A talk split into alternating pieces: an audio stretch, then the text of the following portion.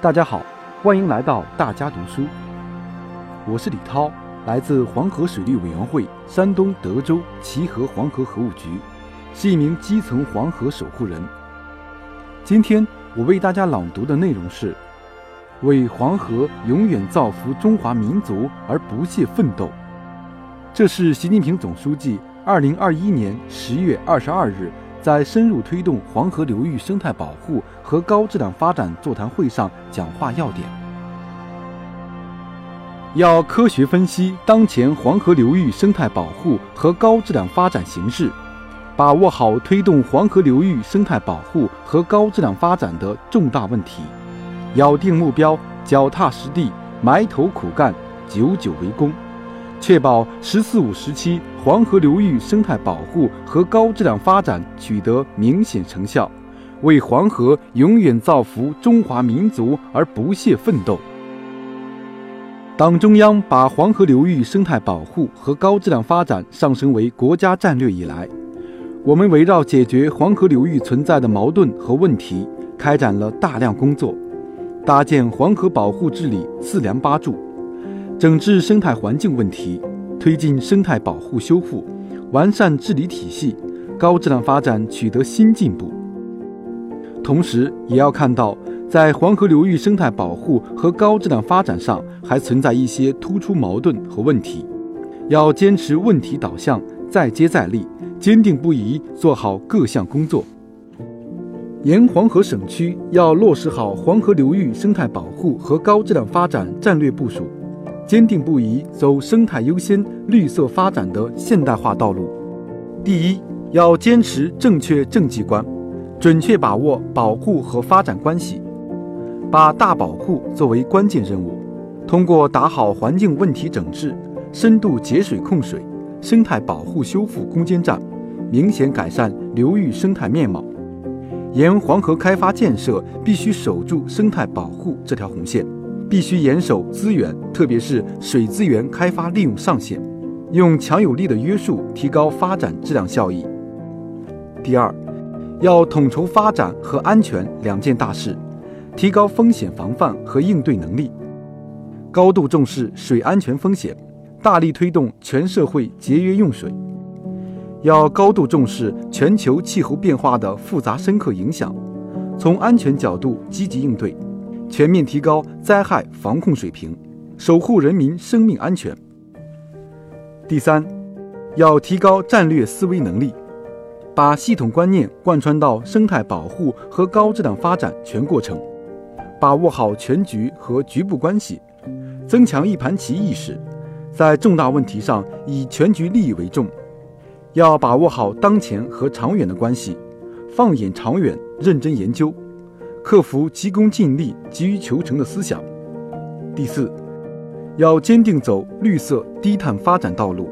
推动流域经济发展质量变革、效率变革、动力变革。从供需两端入手，落实好能耗双控措施，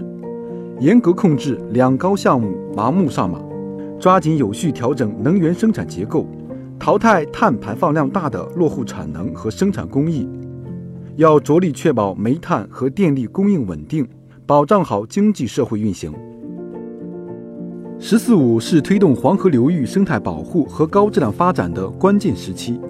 要抓好重大任务贯彻落实，力争尽快见到新气象。一是加快构建抵御自然灾害防线，要立足防大汛、抗大灾，针对防汛救灾暴露出的薄弱环节，迅速查漏补缺。补好灾害预警监测短板，补好防灾基础设施短板。要加强城市防洪排涝体系建设，加大防灾减灾设施建设力度，严格保护城市生态空间、泄洪通道等。二是全方位贯彻“四水四定”原则，要坚决落实以水定城、以水定地、以水定人、以水定产，走好水安全有效保障。水资源高效利用、水生态明显改善的集约节约发展之路，要精打细算用好水资源，从严从细管好水资源，要创新水权、排污权等交易措施，用好财税杠杆，发挥价格机制作用，倒逼提升节水效果。三是大力推动生态环境保护治理，上游产水区重在维护天然生态系统完整性，一体化保护高原高寒地区独有生态系统，有序实行休养生息制度。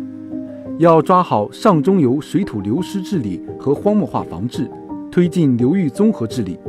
要加强下游河道和滩区环境综合治理，提高河口三角洲生物多样性；要实施好环境污染综合治理工程。四是加快构建国土空间保护利用新格局，要提高对流域重点生态功能区转移支付水平，让这些地区一心一意谋保护。适度发展生态特色产业，农业现代化发展要向节水要效益，向科技要效益，发展旱作农业，推进高标准农田建设。城市群和都市圈要集约高效发展，不能盲目扩张。五是，在高质量发展上迈出坚实步伐，要坚持创新创造，提高产业链、创新链协同水平，要推进能源革命。稳定能源保供，要提高与沿海、沿长江地区互联互通水平，推进新型基础设施建设，扩大有效投资。党中央已经对推动黄河流域生态保护和高质量发展作出全面部署，关键在于统一思想、坚定信心、步调一致，抓好落实。要落实好中央统筹、省负总责、市县落实的工作机制。各尽其责，主动作为，要调动市场主体、社会力量积极性。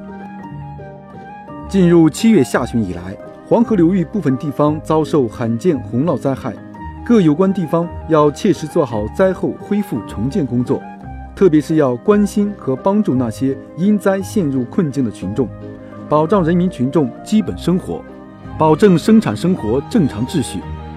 要注意克服秋汛影响。采取有针对性的措施，抓好秋冬重工作。入冬在即，各地要早做谋划，制定预案，保障群众生活用电供暖，确保群众温暖过冬。